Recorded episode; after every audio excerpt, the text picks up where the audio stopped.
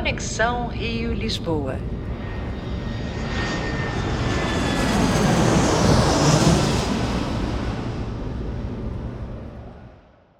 Salve, gente bonita! É muita alegria que esse dia finalmente tenha chegado.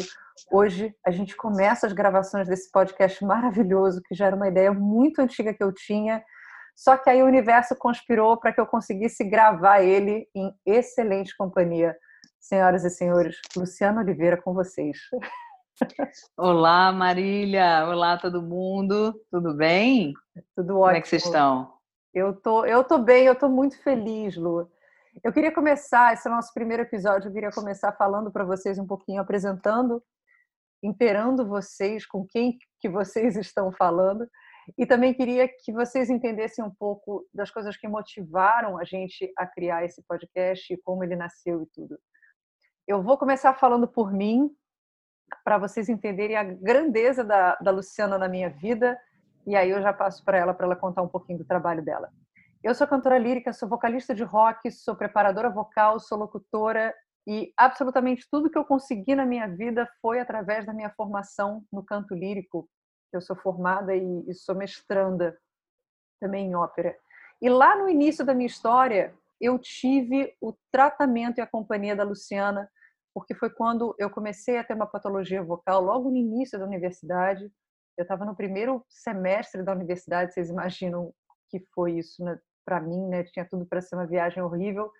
Só que foi exatamente assim, rolê que colocou a Luciana na minha vida. E foi aí que eu conheci essa profissional. Ela estava no início, muito no início, né, Lúcia? Estava ainda Sim. terminando a universidade e a gente fez um tratamento porque eu estava com um nódulo e muita coisa do que eu passei no tratamento com a Luciana e a maneira dela de abordar e de tratar as coisas definiu muito da minha visão em relação à voz, em relação a esse instrumento e a esse universo. Passou o tempo, não vamos, não vamos dizer quantos anos, né, Lu? Mas passou esse tempo todo. e aí hoje nasce esse podcast. E ele nasceu, bom, a gente está em 2020 para as futuras referências, em julho de 2020, no meio dessa situação do Covid, dessa pandemia, e a gente começou a fazer alguns, algumas lives no Instagram e falar sobre voz. E sempre que a gente tinha essas lives, eu sentia, eu, eu pessoalmente, eu sentia que desses encontros e desses papos com a Luciana tinha tanta coisa para falar mais, mas tanta coisa para falar mais, que eu sentia a necessidade da gente conseguir se expandir além da uma hora que o Instagram nos dava. E como já era uma ideia minha muito antiga, e eu achava também que talvez eu não conseguisse levar um podcast assim sozinha para também não ficar uma coisa muito monótona e também não ficar uma coisa muito em cima das minhas experiências, dos meus relatos. Eu sabia que eu precisava de alguém e a Luciana, muito gentilmente, depois de alguma insistência, eu preciso dizer, resolveu aceitar o convite e hoje nasce isso. Lu, fala para todo mundo um pouquinho, por favor, da tua experiência, da tua trajetória, de você. Maravilhe-nos com seus relatos. Vai! Obrigada, Marília. Você, como sempre, muito carinhosa, muito respeitosa. Quero aproveitar e agradecer pelo convite, primeiramente, pela sua ideia, que são, aliás, as suas ideias são quase sempre muito boas. Oh, no alimento monstro. Digo quase sempre porque eu deixei uma margenzinha de erro, né? É bom. Toda, toda estatística, né? É bom a gente deixar. Os 2% então, da margem de erro. Uns 2%. Mas é um prazer estar aqui falando sobre voz, que é um, um assunto na qual a gente estuda há muito tempo, né? A gente vem se debruçando, é objeto do nosso estudo. Então, assim, falando um pouco sobre a minha formação, eu sou fonoaudióloga, quase 15 anos, é, sem querer denunciar a idade aí, né? Uau! e aí sou especialista em voz, acho que mais de 10, e venho trabalhando nessa área de voz falada, voz cantada.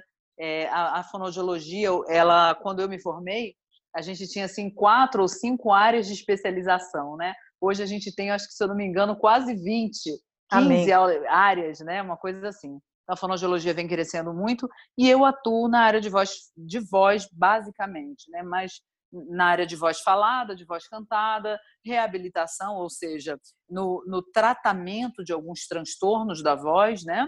da disfonia é, e de alguns outros transtornos, e também é, na área de fala, né, da comunicação, oratória, é, aperfeiçoamento, né? Então muita gente procura o meu trabalho sem uma queixa. É, isso era uma coisa que inclusive me confundia muito no início, porque você sai da faculdade aprendendo a fazer uma série de coisas e entre elas a anamnese, né?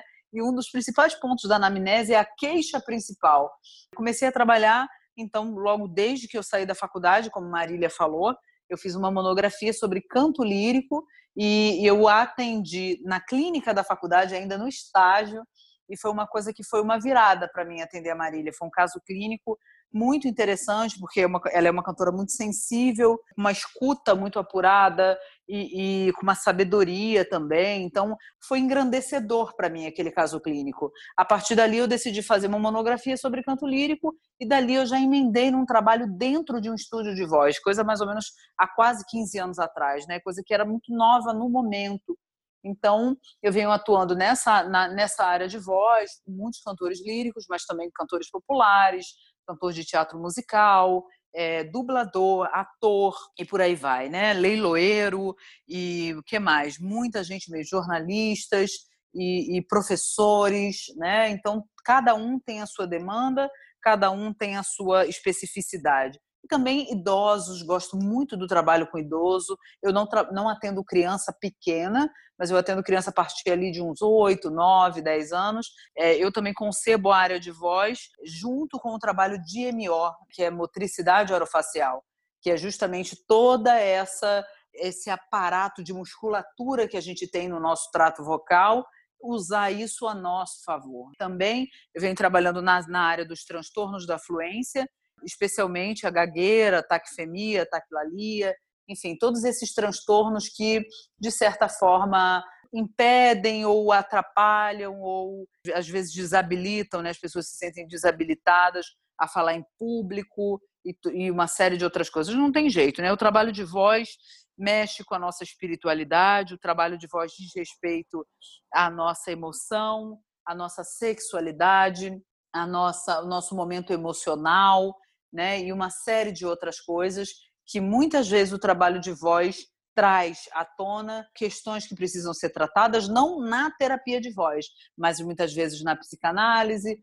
muitas vezes em outras clínicas que aí sim, é, às vezes via trabalho de voz, o cantor consegue ajustar e se ver, equilibrar melhor outras partes da sua vida que ele nem entendia que tinha a ver com a voz falou tanta coisa muito interessante que a gente já consegue perceber que existe um universo imenso, né? Um, não vou falar por trás da voz, mas eu acho que existe um universo imenso que a voz elucida, que a voz traz à luz. Você falou uma coisa que eu realmente nunca tinha pensado, leiloeiros. Tá aí uma coisa completamente fora da caixinha para mim que me pegou de surpresa. Mas isso tudo que você está falando, a gente percebe como a voz é esse mecanismo da gente trazer para fora o que tem dentro da gente. A Edme Brand, ela tem aquele livro dela, Educação da Voz Falada, uma das frases lá que mais me marcou, que ela falava assim, que a voz a gente projetar a nossa personalidade. Então a gente fica pensando, né, Luiz, foi uma coisa muito que eu aprendi na terapia contigo. A gente fica pensando muito a voz como esse instrumento dentro da nossa garganta, né, suspenso. Só que não, ele está a serviço de muita coisa e ele precisa atender e chegar a muitas outras coisas, né? Até quando a gente considera a nossa comunicação, a gente precisa pensar que existe um contexto, existe um emissor, existe um receptor, existem todas essas esses elementos que causam interferência, né? A voz é um instrumento analógico. O meio interfere, o tempo interfere, as escutas interferem, né? Muito bom, é isso mesmo. E hoje vai ser engraçado, ehm, eu tenho no Instagram, eu tenho algumas publicações, alguns destaques dos meus stories, e hoje veio uma amiga minha que veio comentar comigo, assim, de um destaque que eu deixei lá falando de que as vozes em si, em geral, são muito fáceis de trabalhar. O que complica são as cabeças sobre as vozes. E ela me mandou aquilo só falando assim: não diga mais nada hoje, do tipo, tá dito, você já compareceu, você já contribuiu. e das vozes, o quanto elas são mais complicadas. Ah, sim, não tenha dúvida. Isso foi uma coisa que eu acho que eu só cheguei a prestar atenção, ou só cheguei a entender quando a gente trabalhou junto naquela primeira vez que a gente fez terapia, né, lá atrás. há, já deu 16 anos, bom, você falou que você é fonoaudióloga há 15, já deu 16 anos, talvez, ou até mais, né? E aí eu percebendo, e, e, por tudo isso, inclusive pensando em todas as lives que a gente fez juntas e várias coisas que a gente termina mencionando, assim, muito ampassando as lives, né? Porque a gente tem tempo e a gente quer cobrir os, os temas todos e quer comentar e quer responder e quer dar atenção para o público e tal. E a gente terminava não conseguindo se debruçar ou se alongar em cima de certas coisas não simplesmente para as pessoas que estavam lá assistindo, assim, você mencionava alguma coisa que eu falava, gente, peraí, ela precisa falar mais sobre isso. E daí nasceu a ideia desse podcast. E eu acho que hoje, mais do que nunca, a gente tem muito desafio, por vários motivos. E acho que não só a internet é um deles, mas a internet eu considero essa lupa em cima das coisas que aumenta tudo que dá mais ressonância, né? O que você escreveu num tweet, sei lá, do ano passado, até hoje pode ser ecoado, e as pessoas podem inclusive usar aquilo contra você. Então, se tem alguma coisa boa, ela vai aumentar, mas se tem uma coisa ruim, ela também vai aumentar. Então, quando eu vejo hoje, né, eh, como a gente desenvolve esse trabalho vocal, eu penso muito nesses desafios que a internet nos traz. Cada vez mais, e aí eu vou falar um pouquinho de novo lá de trás de quando eu comecei, né? Para a gente conseguir um livro era uma coisa de você ir atrás da livraria que ia ter que você ia ter que pedir e tal, né? A gente só tinha e-mail, basicamente, quando a gente começou. As pessoas fazendo conta agora enquanto escutam isso.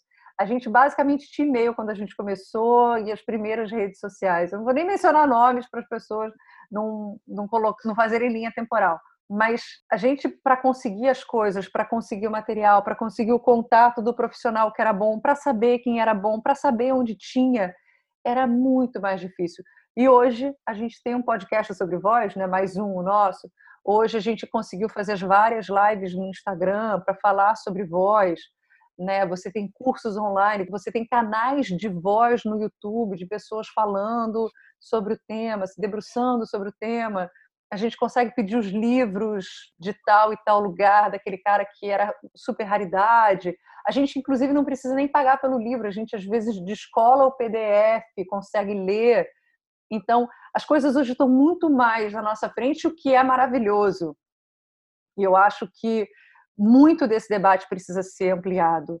E talvez por eu ter traçado um caminho tanto quanto mais tradicional, por ser cantora lírica, por ter estudado né, as escolas clássicas de canto e tudo, eu tenho uma perspectiva um pouco diferente. Eu, eu sou um pouco mais cartesiana nisso. Mas ainda assim, eu acho que tem muita coisa boa hoje, mas a gente também precisa entender quais os desafios que colocam, que são colocados à nossa frente, e que, sobretudo, não tem atalho no trabalho vocal. Verdade, tá aí uma grande verdade.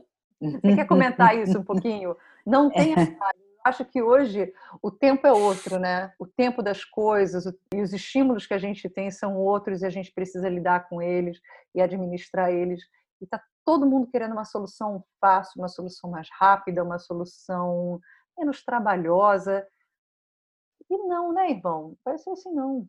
Pois é, isso aí que você falou é bem interessante, Marília, porque a voz, ela ao mesmo tempo que a gente pode dizer assim, olha, a voz é um instrumento como qualquer outro, no sentido de que você também precisa treinar, no sentido de que você precisa, assim como um violonista, ele cuida muito bem do seu instrumento, um pianista, um baterista, assim que ele pode, ele compra a melhor bateria que ele pode, uhum. e o melhor tom, e o melhor prato, e por aí vai, e ninguém bota o seu instrumento ali no meio da rua para tomar chuva e sol e umidade e tal, e todo aquele cuidado, porque a flauta é de ouro, é de prata e não sei o que lá.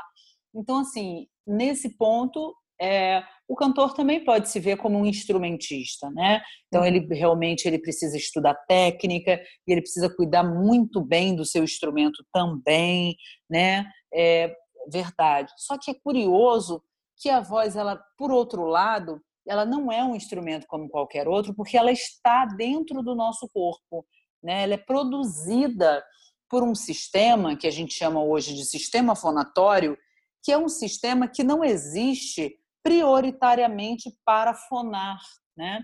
O sistema fonatório, na verdade, é um sistema que pega emprestado estruturas anatômicas que são do sistema digestório e respiratório para fazer voz. Então, para nos comunicarmos, para cantarmos, é, enfim, para fazermos som, a gente se utiliza de estruturas que servem para a gente viver, né? Sim. Então, hoje, por exemplo, a gente está aí com esse drama da Covid e fica todo mundo é, morrendo de preocupação de como vai voltar a cantar, de como vai voltar a ter aulas presenciais, de como vai voltar a fazer show, justamente porque o nosso instrumento é o lugar de, do foco de infecção do Covid. Então fica todo mundo preocupado com isso. Como é que a gente pensa em voz se está todo mundo preocupado com uma, digamos, com uma catástrofe que acontece no sistema respiratório, Sim. né? Então é bem complicado. E justamente porque a voz acontece no corpo, justamente porque a voz acontece dentro e por meio de um aparato que envolve o nosso corpo, a gente não pode pensar no hoje, assim, no para ontem a gente tem que pensar em construção. Então, se mesmo para a gente andar, se mesmo para a gente falar, construir frase, entender e produzir fonemas, é, são isso tudo são construções, né? Então a gente primeiro rola, depois a gente engatinha, depois você levanta e cai, levanta e cai, depois você começa a dar os primeiros passos e cai, depois você firma o corpo, firma a cabeça, firma o corpo, aí depois você corre, aí quando corre cai, daqui a pouco começa a correr e não cair. Aí lá pelas tantas você vai andar de bicicleta e por aí vai, Sim. né? Que de lá você se vê dentro na esteira, andando na esteira, né? Ou correr na meia maratona, tudo bem. E quando fazendo triatlo. Né? E quando você quer o corpinho para o verão, você não vai começar a fazer exercício no último dia da primavera. Não vai começar, não vai mesmo, não vai mesmo. Então é a mesma coisa a voz, né? Então as pessoas elas não querem passar por esse desenvolvimento, elas não querem passar por essa construção. Quando a gente fala de saúde vocal, a gente tem que pensar em construção de saúde vocal. Quando a gente pensa em técnica vocal, a gente tem que pensar na construção de uma técnica séria, né? E assim como, bem como no desenvolvimento infantil, a criança rola, engatinha, anda e cai e firma e narará, a mesma coisa é a questão da voz. Então a gente cada passo, cada idade, cada tempo de aula, de terapia e de a, a gente vai se desenvolvendo e a gente vai construindo uma voz. Então, essas coisas muito milagrosas as pílulas milagrosas, esse imediatismo que a gente tem cada vez mais, cada vez mais hoje, não é bom para a voz. Eu acho ele muito nocivo. Eu acho extremamente nocivo. Eu falo muito para as pessoas. Isso que você está passando, né? Quando os meus alunos vêm trabalhar e colocam, se colocam muita pressão, eu falo isso que você está passando agora, você já passou antes na sua vida. Só que naquela época, a primeira vez que você passou, você não tinha essa pressão de acertar você estava querendo entender o que, que você fazia com uma outra coisa. Em geral, as pessoas, você veio de, uma, de um ambiente familiar assim bem tranquilo, bem saudável, as pessoas estavam à sua volta, assim, achando o máximo qualquer palavra que você fazia e te dando vários estímulos assim para você continuar fazendo. Então, eu sei que hoje a situação é diferente, mas tenta se reconectar com aquilo. Tenta voltar a sua cabeça para aquela descoberta desse aparelho que você tem. E é basicamente isso que você precisa criar hoje. É isso que a gente quer quando a gente desenvolve uma técnica vocal, um trabalho vocal, né? Porque às vezes técnica vocal a gente pensa muito para o canto, mas o trabalho vocal a gente consegue pensar para essa voz cotidiana. É um instrumento que está o dia inteiro com você, que você tem vários usos dele o tempo todo, e eles são fantásticos porque eles te, eles te atendem, mas entenda que você precisa começar a trazer isso para a sua consciência. Você precisa começar a hum, debulhar esse trabalho.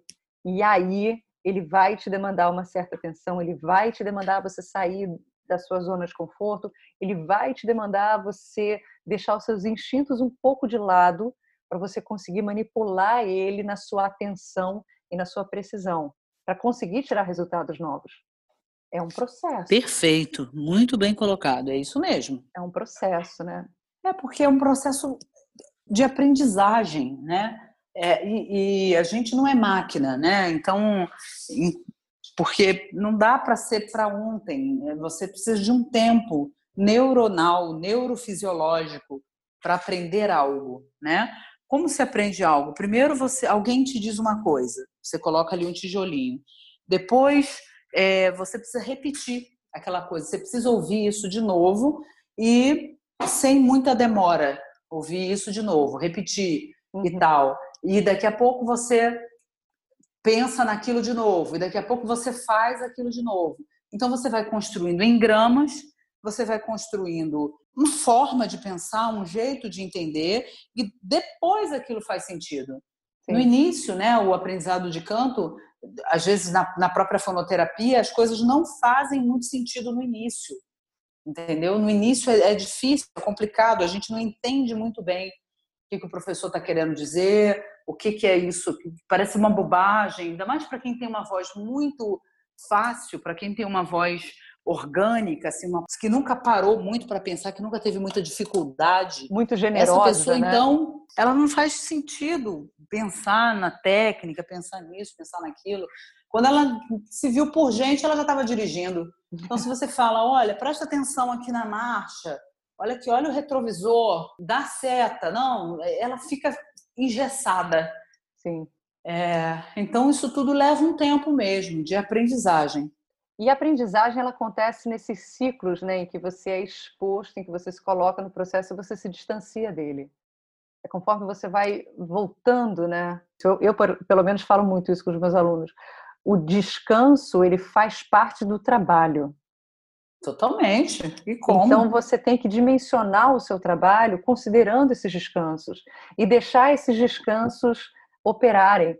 E muitas vezes as pessoas querem desenvolver uma técnica, desenvolver um, um estudo, estudando assim, às vezes uma hora e meia, uma vez na semana. Não, não, anjo, faz diferente. É, dá 10 minutos do seu dia todos os dias. É mais fácil do que você um dia sentar uma hora e meia. Porque, é isso, claro. Você tem que repetir, você... repetir, repetir, repetir, exatamente. E quando você não, quando você só chega lá uma vez por semana, é, depois dos seus primeiros 15 minutos, você, a sua atenção já está cansada, você, você, já queimou o que você tinha para dar de atenção ali. Você já, tá, já voltou para os seus antigos processos. Então você precisa construir ainda ali um, um terreno, você precisa construir ali uma material para você trabalhar em cima dele. E ele precisa ser plantado, regado, germinado, colhido e replantado. Ele precisa desses ciclos. Não atropela. E eu vejo hoje as pessoas querendo muito se atropelar. Elas, elas cobram grandes resultados e dão muito pouco, aplicam muito pouco no que elas querem. E isso eu acho muito, muito problemático. É como se as pessoas fossem iPhone, né? Como se as pessoas fossem ok, não vamos falar, porque a gente ainda não tem patrocínio aqui. Então, como se as pessoas fossem smartphone, né? O resultado vai estar garantido. Eu preciso dar o mesmo resultado constantemente, porque isso é outra coisa, Luca. Acho que você não mencionou, mas eu não sei a sua opinião sobre isso. O trabalho, ele não é linear. Você não continua ele de onde você deixou no dia seguinte. Ele não é uma vela que você vai acendendo ela de onde você apagou da vez anterior. Tem dias que a coisa vai estar à sua mão, tem dias que ela não vai estar lá de jeito nenhum. Verdade. Uhum. E aí, quando ela não estiver lá de jeito nenhum, o que você vai fazer? Silêncio? Cancela sua agenda? Não fala? Não conversa com ninguém? Não, você precisa achar os seus caminhos. Desse mesmo jeito. Quando elas não estiverem lá, você precisa achar os seus caminhos, entender o que você consegue tirar dela. Isso aí, exatamente isso. Então é isso, Lu. Acho que está apresentado o nosso podcast. Acho que está bom por hoje. O que, que você acha? Bacana. Você quer colocar mais acho alguma também. coisa? Quer colocar mais? Não, eu acho coisa? que eu acho que é isso mesmo. Eu acho que a gente dá tempo, dá um pouquinho mais de tempo. A gente não está dizendo com isso que você que é lento. Não, a gente está dizendo que tem um tempo determinado para tudo. Já dizia Salomão. Eu falo muito, é igual fazer arroz. Não demora necessariamente, mas você também não pode ter pressa. Você colocar o fogo Exatamente. muito alto, ele vai secar muito rápido e não vai sair arroz, vai, vai, ficar, vai ficar horroroso. Uhum. Não leva, não, não demora, mas você tem que entender o tempo dele e não apressar. Perfeito. Pensamento do dia, gente: cantar é igual fazer arroz. Eu estou muito feliz de estar fazendo esse podcast e eu de verdade não acho que eu poderia ter melhor companhia do que você. Ah, querida, força recíproca é verdadeira. Eu tenho uma profunda admiração e respeito pelo seu trabalho e tomara que a gente consiga acrescentar um pouco de reflexão e de construção à vida dessas pessoas que estão ouvindo a gente. Eu, eu vou segurar minhas lágrimas aqui, não vou chorar e vou concordar com você.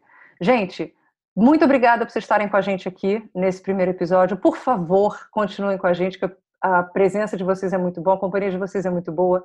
Não deixem de seguir a Luciana no Instagram, tanto Opa. no perfil dela, que é. Fala aí, Lu.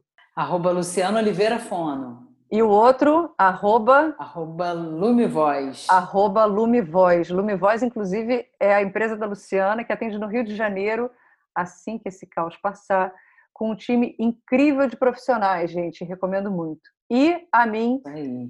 tem eu no SoundCloud, tem eu no Instagram e provavelmente na próxima rede social que acabaram de lançar, eu é capaz de eu estar lá também, Marília Zangrande.